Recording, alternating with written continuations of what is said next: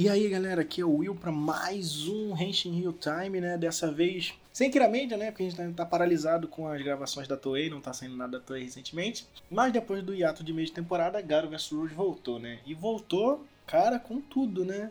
Foi um episódio que a princípio parecia um episódio de respiro, né? Que tava todos os sobreviventes importantes né, da série se encontrando lá no café do Amor. E eu pensei que ia só ser uma conversa, os caras vendo o que ia acontecer, sobre qual era o futuro deles.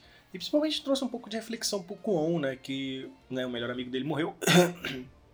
Então ele meio que não sabia o que fazer, estava perdido e tudo mais. Acho que esse episódio foi bom para dar um choque de realidade dele, mesmo que só tenha acontecido mais no final do episódio. Mas foi bom, né? Aparentemente essa vai ser talvez a penúltima luta, né, da versus Road, né? Já que eles voltaram pro mundo, né? Eles deram mais um pouquinho de contexto de história de mundo, né? Porque pelo que o, o menino youtuber lá pesquisou e falou, né? É, parece que eles são, são teletransportados para o mundo Makai, né? Que é o mundo dos, dos Horrors através do dispositivo de, de, realidade virtual. Claro, isso vai se confirmar, mas é uma especulação dos personagens da série. Mas talvez seja de fato isso, né? O que acontece quando eles colocam os óculos.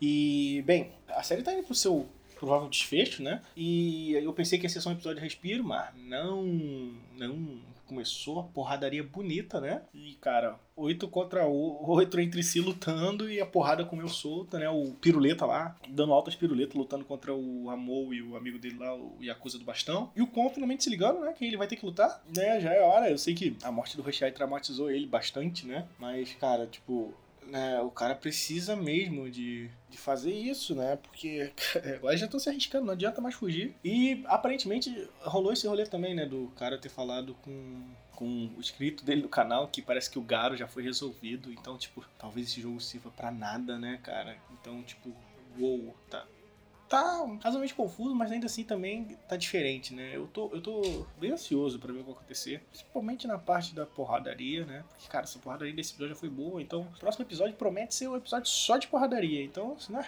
O resto do continua sendo incrível e tem mais coisas para ser exploradas, né? Então vamos ver. Tem bastante, a gente tem mais cinco episódios pela frente. Muita coisa pode acontecer. Eu acho que o mistério sobre o Garo finalmente vai se resolver nos próximos episódios. E vamos ver o que, vai acontecer, como vai resolver, se tudo vai se dar certo. E espero que vocês tenham gostado. É, então, na semana que vem a gente tá falando aqui de novo no Henshin Real Time. Que é o Will. Um beijo, um abraço e até! Henshin!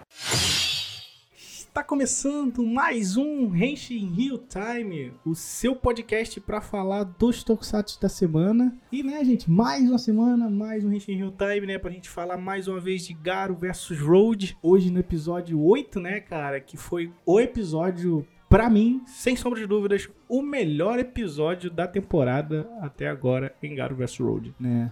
A gente teve finalmente o momento, eu acho que crescimento final do Kuon do, do, como personagem, né? Porque depois de toda aquela treta, da morte do Roxiá e tudo mais, ele ter ficado deprê, ele visto que ele entrou naquela. que ele viu como é que é esse jogo de verdade, né? E os riscos que ele representa tanto para ele como para as outras pessoas. E, cara, que esse episódio foi total sentimento, né? O, o amigo do Amor, que eu esqueci o nome agora, o Kanata, ele pegou a espada amaldiçoada, né, que foi apresentada no episódio 7, que a gente pensou que, hum, isso aí parece a espada do Garo, tem muita coisa aí pra acontecer. E aí o, o assassino piruleta, né, o cara que dá um de, um de, de de acrobacia e faz firula, o tal do Ryuga, né? Foi pra cima dele, o cara apanhou, né? O Kanata apanhou e falou: Ah, não, vou resolver essa porra, então vou pegar essa merda dessa espada. Ele ficou possuído, quase se tornando um horror igual tinha acontecido com o Roshiai. A única coisa que não ficou muito clara é que depois de um certo momento ele volta ao normal, né? Eu não sei se aquilo é resolvido com força de vontade e por que o Roshiai não conseguiu superar aquilo. Essa foi uma pergunta que, eu, que me encucou um pouco a cabeça, eu fiquei um pouco preocupado se a série vai responder isso mais pra frente,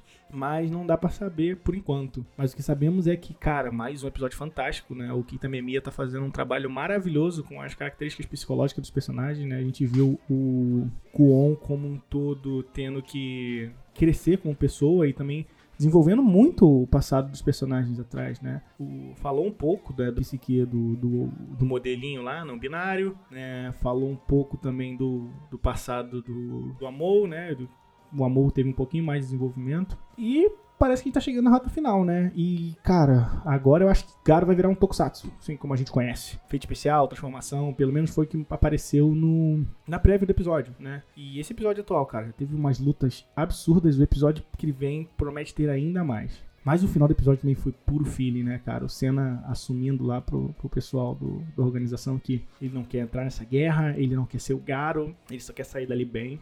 Eu acho que vai ser um passo dele como personagem. E que até um pouco nessas histórias de Battle Royale, que é bem comum, né? Acho que ele pode ser. Pode, a gente pode. Eu tô sentindo que a gente vai por um caminho fora da caixa do que a gente espera de séries de Battle Royale. Então, Garo vs Road segue sendo uma série excelente, segue sendo uma surpresa absurda, né? Que a gente não. Ficou, eu fiquei bem animado pro início, mas agora ela tá se mostrando como um dos maiores tokusatsu que a gente pode ter nos últimos anos. Então é isso. Espero que vocês tenham gostado. É, a gente se vê na semana que vem pro próximo episódio Versus Load, que promete ser um episódio absurdamente incrível, pelo menos pela prévia. E com certeza a ansiedade para ele é grande, assim, a minha e eu espero que de vocês também. Falou, um beijo e um abraço.